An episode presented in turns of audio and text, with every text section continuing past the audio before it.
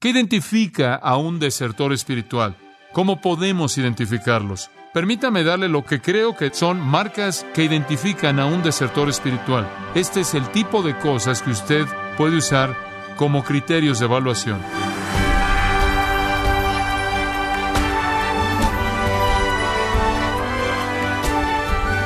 Estamos agradecidos por su sintonía en este su programa, gracias a vosotros, con el pastor John MacArthur. Las escrituras nos indican que en general una persona puede responder al Evangelio de tres maneras, con rechazo total, con una fe superficial o con una fe verdadera. Pero, ¿cómo podemos diferenciar entre los que rechazan el Evangelio y los que tienen una fe genuina? Bueno, el día de hoy el pastor John MacArthur, en la voz del pastor Luis Contreras, nos enseñará cómo podemos identificar a un desertor espiritual. En la serie, ¿Es usted un verdadero discípulo?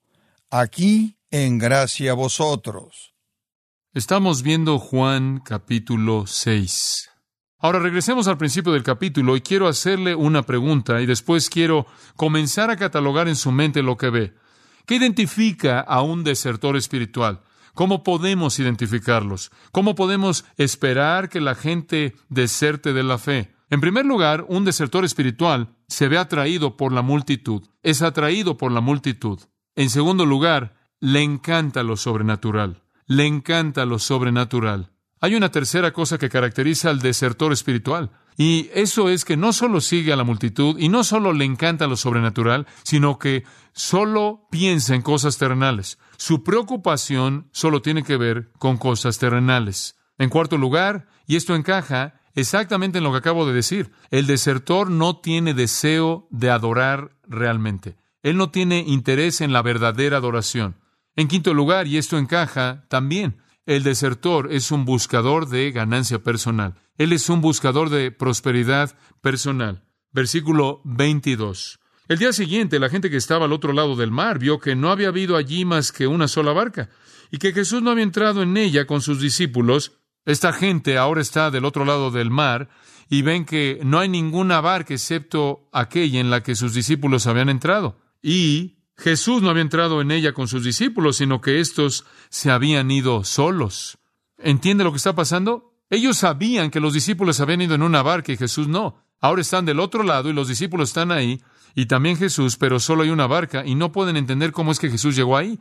Y la respuesta, claro, es que caminó a lo largo del mar. Ellos no sabían eso, estaban asombrados. Lo que realmente están diciendo es queremos desayunar. Ya cenamos, queremos desayunar. Me imagino que esos pequeños pedazos de cebada y esos pececillos eran lo mejor que jamás habían comido porque no habían sido tocados por la maldición. Jesús los hizo en sus propias manos de tal manera que no habían sido tocados por la maldición. Fuera cual fuera la comida precaída, eso debió haber sido porque no se cultivó ningún tipo de cebada, simplemente lo hizo y no hubo ningún pez en el agua, simplemente lo hizo entonces no fue manchado por la caída y debió haber sido algo excepcional para el gusto. Y entonces dijeron, eso fue tan bueno que estamos de regreso para desayunar. Pero otras barcas habían arribado de Tiberias junto al lugar donde habían comido el pan después de haber dado gracias el Señor. Cuando vio pues la gente que Jesús no estaba allí ni sus discípulos, entraron en las barcas y fueron a Capernaum buscando a Jesús. Lo están buscando por todos lados. Están asombrados de que no está ahí. Ellos sabían que no se había ido en la barca de los discípulos, no saben dónde está y tienen hambre. Quieren comer y entonces ellos llegan hasta Capernaum en estas barcas, como una flotilla arribando ya a Capernaum. Y como pueden ver, el comer era la causa primordial de todo esfuerzo en la vida. La agricultura era un estilo de vida, era para existir, y la comida gratuita era un boleto al retiro instantáneo. No tenían restaurantes como nosotros. Versículo 25. Y hallándole al otro lado del mar, le dijeron, Rabí, ¿cuándo llegaste acá? Digo, ¿realmente abusan de él? ¿Realmente creen que es este el profeta, el Mesías del Antiguo Testamento, y le hablan así? Han cruzado el lago entero para poder encontrar desayuno gratis. Si querían desayuno gratis antes de que empezaron a remar, se puede imaginar lo mucho que lo querían ahora. Han quemado ya todas las calorías de la noche anterior. ¿Cómo llegaste aquí y cuándo veniste? Satisface mis necesidades, suple lo que quiero. Lo que están diciendo es, ¿qué estás haciendo aquí cuando sabías que nosotros estábamos allá? ¿Cómo te atreves? Jesús les respondió en el versículo 26. Respondió Jesús y les dijo, de cierto, de cierto os digo que me buscáis, no porque habéis visto las señales, sino porque comisteis el pan y os saciasteis. Son tan crudos, únicamente quieren desayunar. Trabajad no por la comida que perece, sino por la comida que a vida eterna permanece. ¿Por qué hacen esto? Por una comida que perece. Están atados a la tierra. En el versículo 26, os saciasteis. Saciasteis, esa palabra cortazo, again, significa estar lleno hasta el tope, es la misma palabra usada antes. Comieron hasta que estuvieron satisfechos. Hombre, estas personas son candidatos del Evangelio de la Prosperidad. Querían que sus deseos fueran satisfechos en un punto y Jesús lo iba a hacer o iba a tener que responder ¿por qué no? Eso es muy egoísta. Solo buscan prosperidad personal. Cuidado con una persona así, cuidado con una persona así, atraída por la multitud, encantado por lo sobrenatural, pensando únicamente en cosas terrenales, sin tener deseo alguno de adorar, buscando únicamente prosperidad personal. En sexto lugar, él hace demandas de Dios. Y ya hemos visto eso, pero se presenta claramente en el versículo 28 y en adelante, él hace demandas de Dios. Aquí viene la demanda número uno. Jesús acaba de decir, ¿por qué quieren esto? Trabajad no por la comida que perece, sino por la comida que a vida eterna permanece, la cual el Hijo del Hombre os dará, porque a éste señaló Dios el Padre. ¿Por qué no buscan lo que realmente es importante en lugar de solo lo que es terrenal? Y después vienen con las demandas. Ellos ignoran de manera total lo que dijo. Él les acaba de hacer un llamado a salvación, pero no les interesa la salvación, les interesa el desayuno. Y esto es lo que dijeron, versículo 28. ¿Qué debemos hacer para poner en práctica las obras de Dios? ¿Saben lo que eso significa? Oye, no queremos seguirte por todos lados todo el tiempo para obtener comida, solo dinos cómo hacerlo. ¿Cómo obtenemos el poder? Danos el poder. Ellos tenían hambre de poder para que podamos hacer las obras de Dios. Es simplemente como Simón en Hechos 8, te vamos a pagar, lo compramos.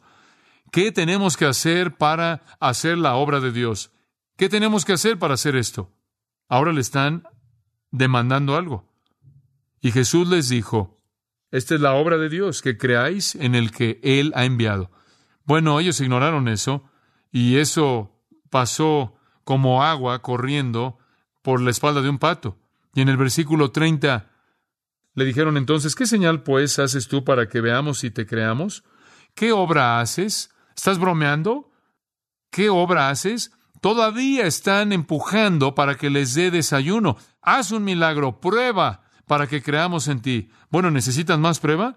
Expulsando la enfermedad de Palestina, resucitando a los muertos, sanando a los enfermos, echando fuera demonios, alimentando a 20 a 30 mil personas. ¿Qué quieres decir? Muéstrame una señal para que creas. Pero el punto no es eso. No querían creer, ellos querían comida. Y el dolor en sus estómagos turbó sus mentes, dominó sus corazones. Ellos hicieron demandas. Danos el poder, danos la comida, pruébate. Para los que buscan las emociones, amados, nunca hay suficientes señales, nunca hay suficientes maravillas, nunca hay suficientes milagros, siempre quieren más. Y los discípulos superficiales son sustentados por la promesa de más y más y más milagros, más y más señales y maravillas. Si usted viene al cristianismo en base a eso, hombre, va a estar en una batalla por quedarse ahí una vez que se dé cuenta que esas cosas realmente no suceden. Esa es la razón por la que tantos se salen del movimiento carismático, porque creen que lo que ellos están buscando está ahí y cuando se dan cuenta de que no está, entonces se salen. Entonces ellos sugieren, nuestros padres comieron el maná en el desierto, versículo 31, por lo menos debes hacer lo que Moisés hizo. Como está escrito, pan del cielo les dio a comer. Oh, esto realmente es sutil, Moisés, son inteligentes, Moisés. Por lo menos debes hacer lo que Moisés hizo. Si Moisés dijo que un profeta más grande que él vendría y tú no eres ese profeta, entonces ciertamente deberías estar al mismo nivel de Moisés. Oye, tú nos diste de comer una vez, amigo mío. Moisés le dio maná diario a millones de personas durante años. ¿Ven el punto? Por favor, todavía están buscando la comida gratis. ¿Puedes mejorar a Moisés? Este es su desafío. Ellos no estaban buscando señales para probar que él era el Cristo, el Hijo de Dios. Ellos estaban buscando comida gratuita. Así de crudo fue. Estaban buscando esto para sí mismos, estaban haciendo demandas, y ellos demandaron que lo hiciera. Adelante, gánale a Moisés. ¿Puedes ser mejor que Moisés? Moisés trajo maná del cielo y alimentó quizás a dos millones de personas diariamente durante años y años y años y años. ¿Y tú crees que es algo muy grande darnos de cenar? Aquí en esta demanda de más milagros se encuentra escondida un deseo para tener una provisión perpetua de alimento. Los buscadores de emociones siempre quieren más, nunca reciben lo suficiente. Y Jesús les responde en el versículo 32 y les dice, de cierto, de cierto os digo, nos dio Moisés el pan del cielo. Más vale que regresen y vuelvan a leer eso. Moisés no se los dio. Mi Padre os da el verdadero pan del cielo. Moisés solo lo recolectó. Él dio instrucciones de cómo recolectarlo. Él no lo dio. Solo era maná. Dice, pero yo les daré el verdadero pan. Escuche, el desertor espiritual no está buscando satisfacción del alma. No. Él está buscando satisfacción externa. Mi Padre les dará el verdadero pan. Versículo 33. Porque el pan de Dios es aquel que descendió del cielo y da vida al mundo. Moisés les dio pan físico. El verdadero pan es espiritual. El maná no podía prevenir la muerte. Esa generación entera, incluyendo a Moisés, murió en el desierto. El maná era para Israel. El verdadero pan es para el mundo, dice él.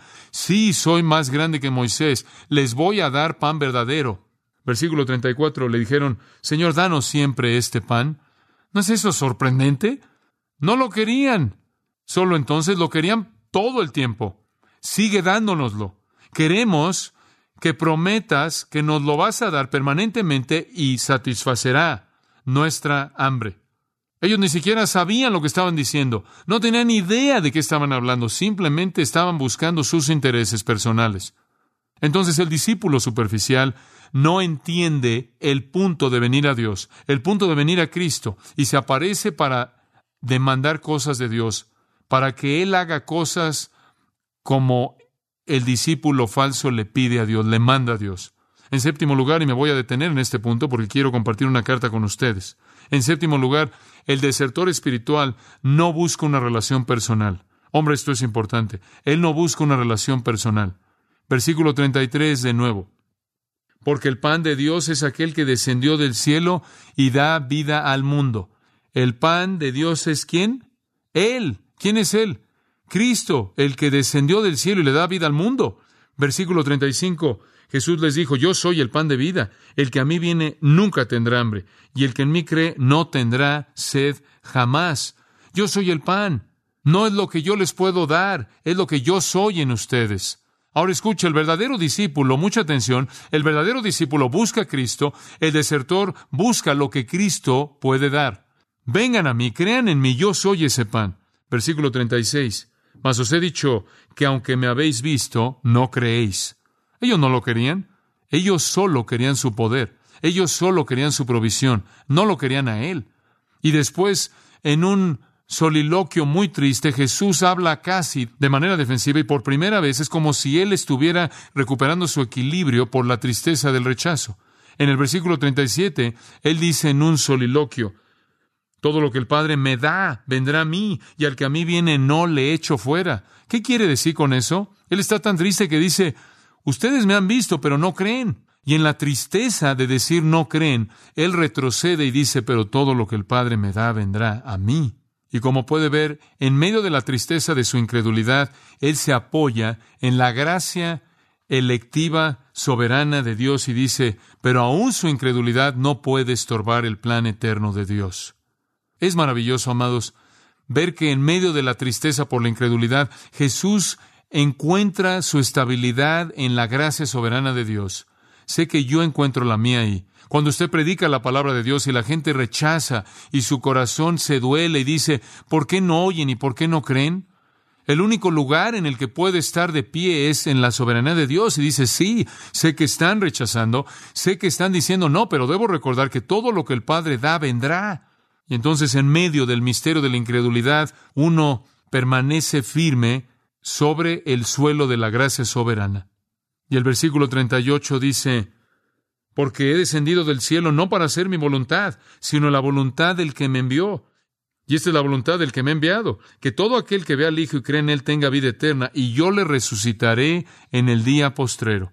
En los versículos 37 al 39 usted tiene lo que creo que es una de las verdades más profundas de la persona de Cristo jamás dadas en las Escrituras. Cristo encontró su apoyo, su propia fortaleza en medio de la tristeza por el rechazo, al aferrarse al plan soberano eterno de elección de Dios y decir, ustedes no vienen, pero yo sé que todo lo que el Padre da vendrá. Y he venido, he descendido del cielo no para hacer mi propia voluntad, sino para hacer su voluntad. Y esta es la voluntad del Padre que me envió, que de todo lo que Él me dé, yo no pierda nada, y todos sean resucitados en el día postrero. En ese día de resurrección gloriosa, todos estarán ahí. Aún su incredulidad no puede estorbar el plan de Dios. Entonces Él encuentra su equilibrio en el lado soberano. Y después Él repite la misma idea en el versículo 40. Y esta es la voluntad del que me ha enviado, que todo aquel que vea al Hijo y cree en Él tenga vida eterna, y yo le resucitaré en el día postrero. Aquí Él vuelve a dar la vuelta en la esquina y Él dice esto, subraya la palabra todo, en donde quiera que usted tiene soberanía, también tiene la amplitud de la invitación. Sí, solo aquellos que el Padre da van a venir, pero todo aquel que viene yo recibiré. Y toda persona que vea al Hijo y cree tendrá vida eterna.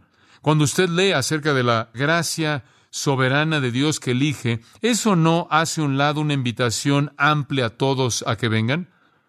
¿Cómo es eso armonizado? Es el problema de Dios, no mío. Y entonces el Señor ve y dice, no creen, pero todo aquel que el Padre atrae va a creer y todo el que quiere creer será salvo. Y Él vuelve a encontrar ahí su equilibrio. Entonces Jesús habla de una relación personal. Venid a mí, dice Él, vengan a mí. Todo el que vea al Hijo, el que cree en Él, todo el que tome este pan que esté en mi versículo 37, todo lo que el Padre me da vendrá a mí. Lo que quiero que entienda es que siempre es una relación. Él es el pan que comemos. Él es al que venimos. Su vida es la vida que vivimos. Y los verdaderos discípulos buscan la relación.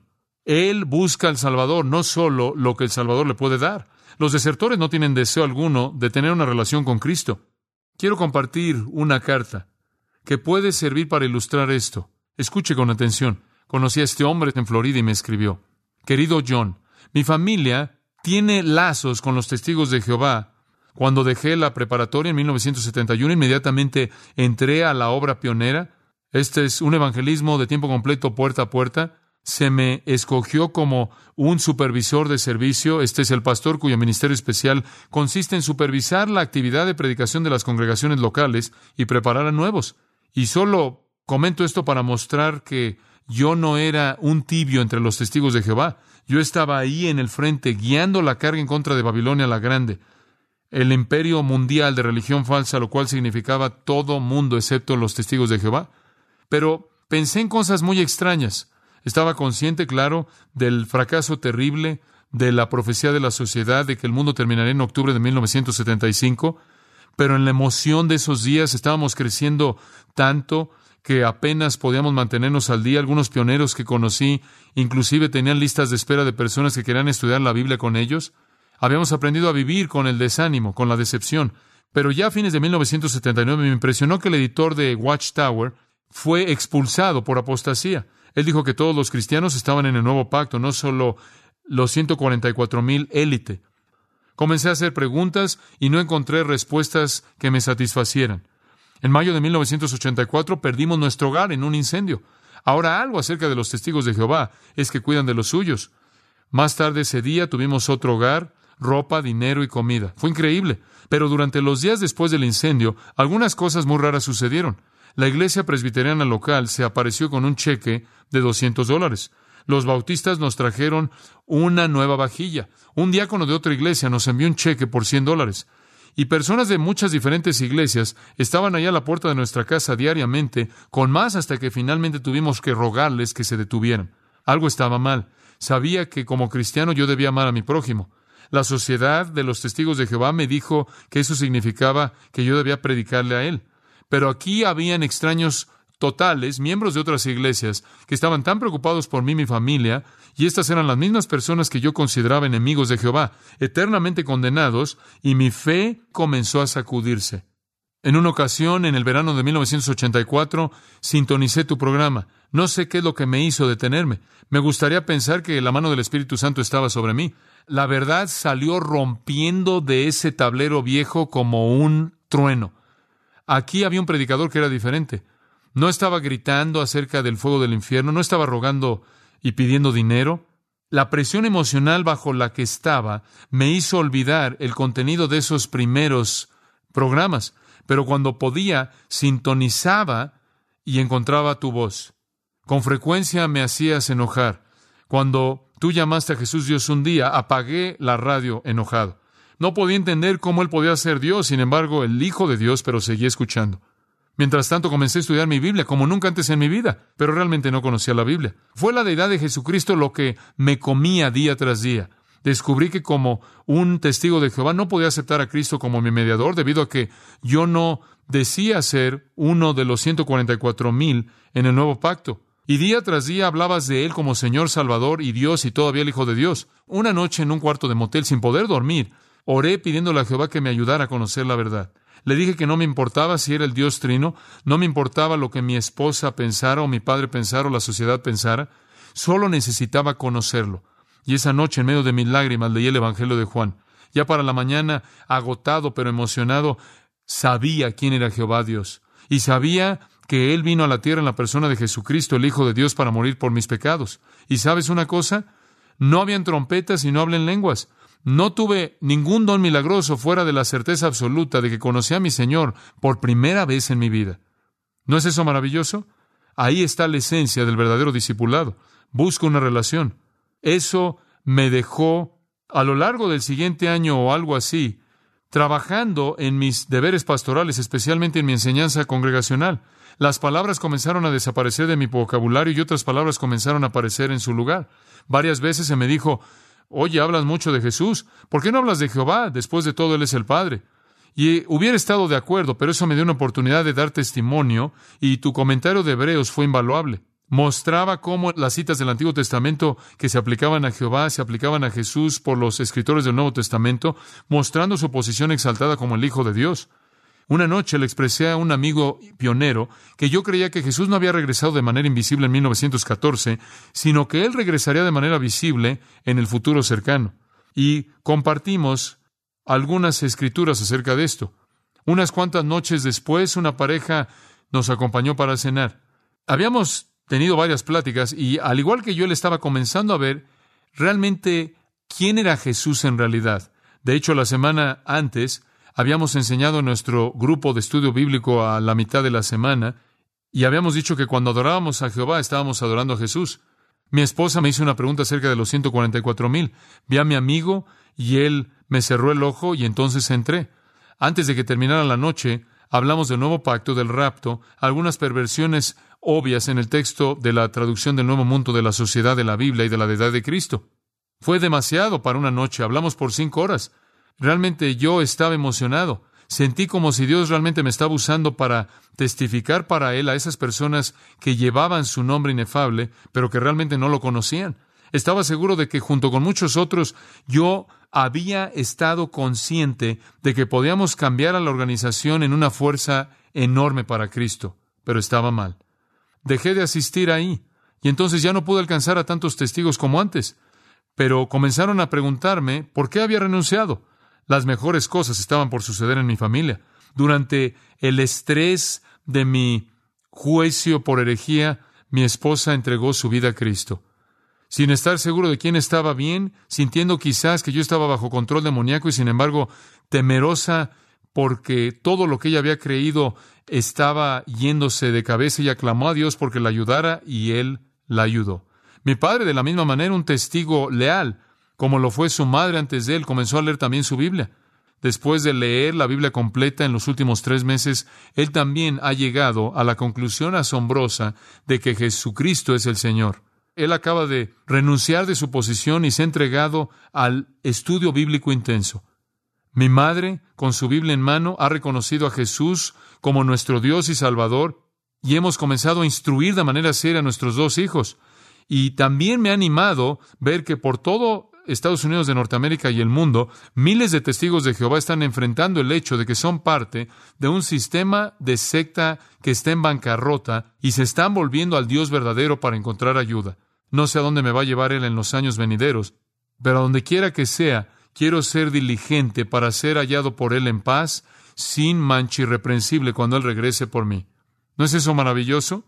Como puede ver, aquí está un hombre que buscó y encontró una relación. Cuando usted ve a alguien y analiza si puede ser un desertor espiritual o no, evalúelo a la luz de ese pequeño inventario y mire con atención las cosas que mencioné. No terminé todo lo que le quería decir. Cuando ve una persona atraída por la multitud, encantada por lo sobrenatural, que piensa solo en cosas terrenales, que no tiene deseo de adorar, busca prosperidad personal, quiere demandar cosas de Dios y no tiene hambre de una relación personal con el Dios vivo a través de Cristo, usted tiene a un desertor espiritual potencial. Y como veremos, es este tipo de actitud lo que finalmente resulta en el versículo 66. Ellos le dan la espalda y se van. Debemos examinar nuestros propios corazones para ver si buscamos la relación o si buscamos solo lo que podemos obtener.